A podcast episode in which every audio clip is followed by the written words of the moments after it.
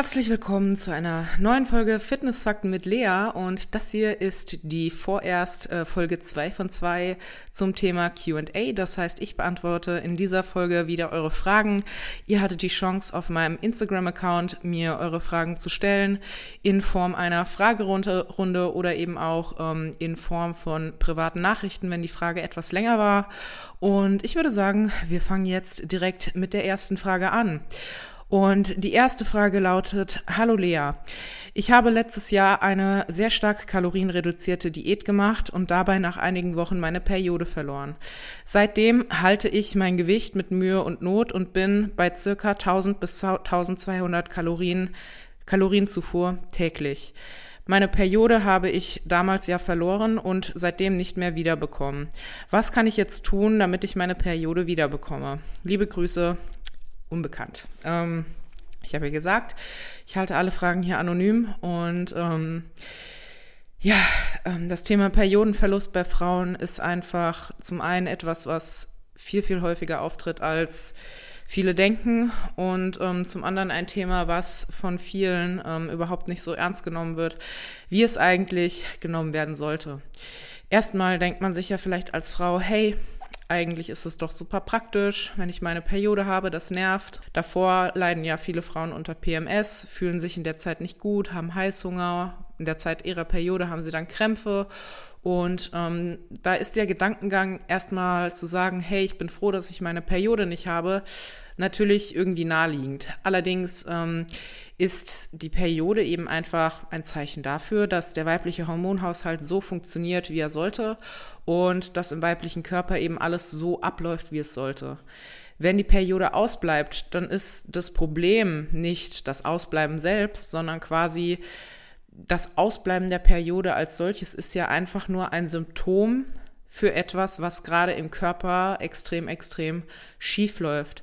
Denn wenn die Periode bei Frauen ausbleibt, ist es eben ein ganz, ganz, ganz klares Zeichen dafür, dass der weibliche Körper gerade extrem mit etwas kämpft und eben nicht mehr fertil ist.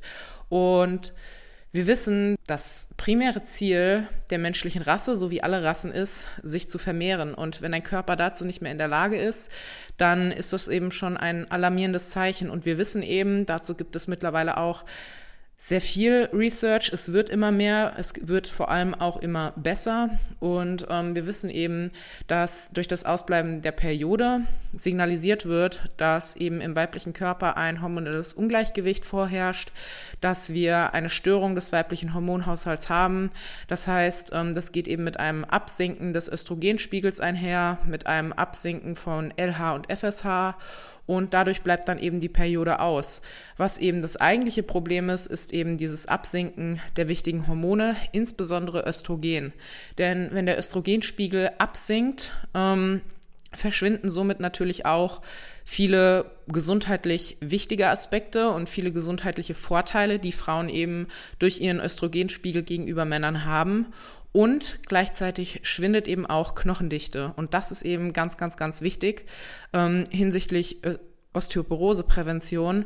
Denn man weiß mittlerweile, dass pro Jahr ohne Periode, also das nennt sich Amenorrhoe, pro Jahr mit Amenorrhoe ein Knochendichteverlust von fünf bis sieben Prozent einhergeht. Das heißt, wenn man da ein paar Jahre ohne Periode rumläuft, ist das natürlich hinsichtlich Knochendichte sehr, sehr kritisch, denn was einmal weg ist, ähm, ist weg. Man kann natürlich durch Krafttraining ein bisschen dagegen arbeiten, man kann auch durch Krafttraining ein bisschen wieder aufbauen. Trotzdem wird die Knochendichte da nie so hoch sein wie von einer gesunden Frau. Was kann man dagegen tun? Erstmal würde ich gucken, dass du deine Kalorienzufuhr auf ein sinnvolles Maß hochschraubst, weil das ist wirklich davon kann kein Mensch vernünftig leben, vor allem kein aktiver Mensch. Das heißt, versuch langsam deine Kalorienzufuhr zu steigern. Wenn du aktuell im Untergewicht bist oder einen sehr, sehr niedrigen Körperfettanteil hast, dann solltest du definitiv auf einen gesunden Körperfettanteil kommen. Und das ist eben leider oft kein Körperfettanteil, den wir ästhetisch schön finden, sondern ein normaler Körperfettanteil. Und fitnessaffine Menschen und Frauen streben eben oft einen sehr, sehr niedrigen Körperfettanteil an. Das heißt, du brauchst einen gesunden Körperfettanteil, du brauchst ein gesundes Körpergewicht, du brauchst eine ausreichende Kalorienzufuhr, eine ausreichende Fettzufuhr, eine ausreichende Proteinzufuhr und eben auch nicht zuletzt eine ausreichende Kohlenhydratzufuhr, denn auch das wirkt sich auf den weiblichen Hormonhaushalt aus. Ähm, außerdem würde ich gucken, dass wenn du Cardio machst, dass du das auf ein bis zweimal pro Woche a 30 Minuten reduzierst. Das ist gut für, fürs Herz-Kreislauf-System. Mehr allerdings nicht. Man kann auch in dieser Zeit mal komplett auf Cardio verzichten, weil das eben bei Frauen auch oft zum Periodenverlust führt.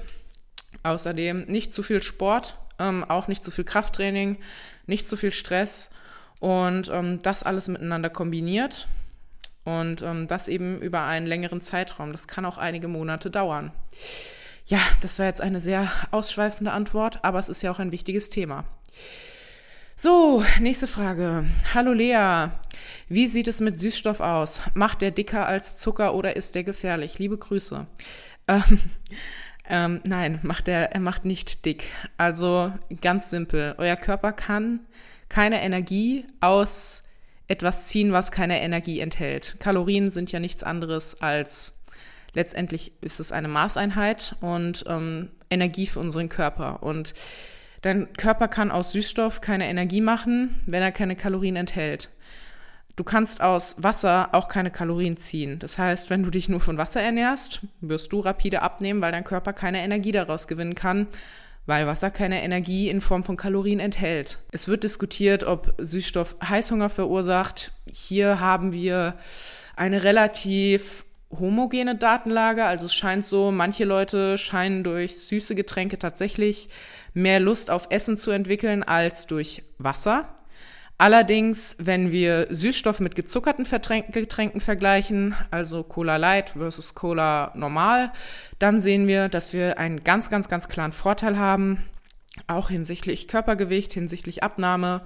Und alle Süßstoffe, die aktuell auf dem Markt sind, sind in den Mengen, in denen wir sie zu uns nehmen können, absolut ungefährlich. Die Datenlage dazu ist sehr eindeutig. Wir haben keinerlei valide Studien, wir haben keinerlei Hinweise von ernstzunehmenden Daten, die irgendwie in die andere Richtung zeigen. Es gab mal Studien an Ratten mit einer so hohen Dosis, die irgendwie mehreren hundert Litern ähm, Cola mit Aspartam entsprach, ähm, wo sich dann zeigte, dass das eben problematisch ist. Aber bevor man auf so eine Menge als Mensch käme, würde man eben an einer Wasservergiftung sterben, weil man so viel trinkt. Ich werde auch noch mal eine ausführliche Studie zu Süßstoff machen, zur Auswirkung auf den Insulinspiegel, zur Auswirkung auf Gesundheit, auf vermeintliches Krebsrisiko, welches nicht existiert. Ähm, da werde ich dann auch jede Menge Studien verlinken. Aber so viel an dieser Stelle. Süßstoff ist vollkommen unbedenklich. Ähm, wenn du merkst, dass du von viel davon Verdauungsprobleme kriegst, dann reduzier es eben ein wenig, aber in normalen Mengen. Für die meisten Leuten, äh, Leute absolut kein Problem. So, nächste Frage. Hey Lea, ich kann aktuell zu jeder Tageszeit trainieren. Wann würdest du persönlich empfehlen, trainieren zu gehen? Liebe Grüße.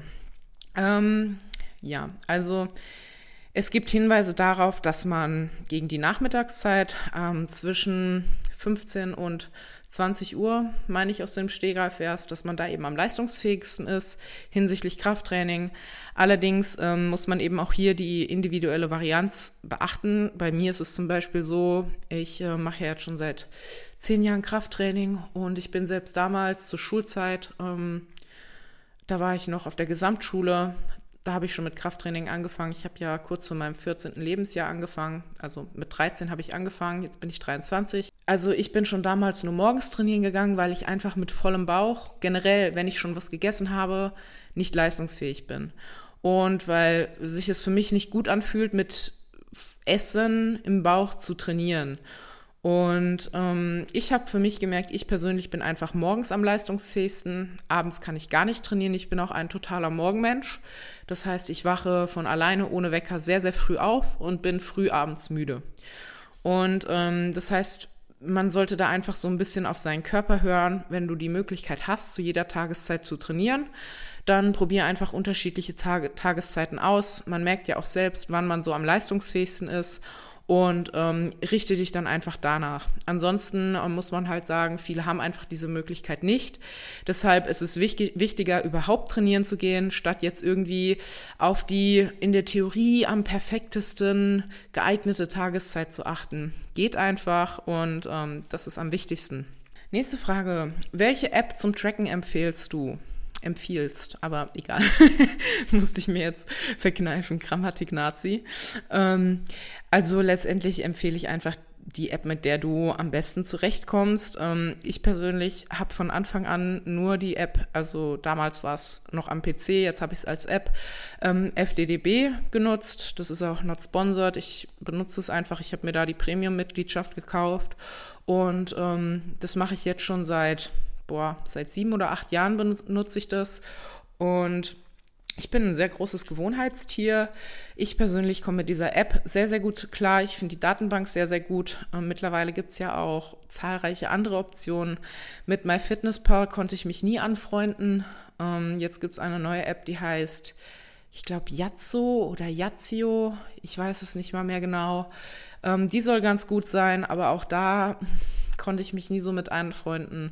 Also letztendlich probiere einfach unterschiedliche, mit, unterschiedliche Apps aus. Ich mag FDDB und letztendlich sind die, wenn du genau trackst, letztendlich, letztendlich, letztendlich alle ähnlich gleich gut. Wie oft soll ich mich wiegen? Würdest du täglich wiegen empfehlen oder nur ein bis zweimal pro Woche? Ähm, das kommt drauf an. Also ich habe es ja schon öfter angedeutet. Ähm, wenn du dich wiegst, dann würde ich dir auf jeden Fall empfehlen, mach es jeden Tag, denn das Körpergewicht fluktuiert täglich zwischen 0,5 bis 3 oder sogar 4 Kilo. Das hängt natürlich auch von der Körpergröße ab, von Anteil Muskulatur und Fett und so weiter und so fort. Ähm, aber letztendlich, je nachdem, was halt gerade so am Vortag passiert ist, wie hast du gegessen? War es sehr stressig? Warst du auf Klo?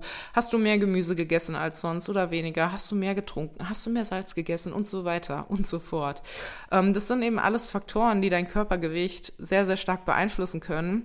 Und stell dir jetzt mal vor, du bist super diszipliniert und super motiviert auf Diät und hältst dich total an das, was du dir vorgenommen hast, wiegst dich eine Woche nicht, bist total positiv. Und dann stellst du dich einmal in der Woche auf die Waage und du erwischt gerade den Tag, an dem du vier Kilo mehr hast als die ganze Zeit sonst. Aber du weißt es ja nicht. Und dann stehst du auf der Waage und du hast zugenommen. Du wiegst mehr als beim letzten Mal wiegen, obwohl du in Wirklichkeit über den Wochendurchschnitt immer deutlich weniger hattest.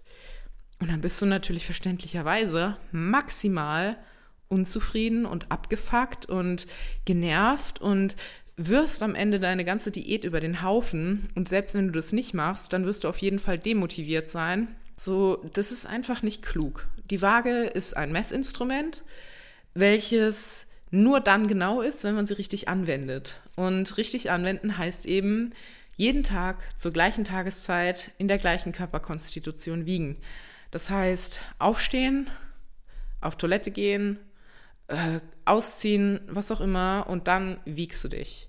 Und dann hast du zumindest, was das betrifft, einen relativ validen und reliablen Wert. So. Und ähm, wenn du es nur einmal in der Woche machst, dann ist es einfach extrem problematisch. Niemand muss sich wiegen. Aber wenn man sich wiegen will, dann würde ich das täglich empfehlen.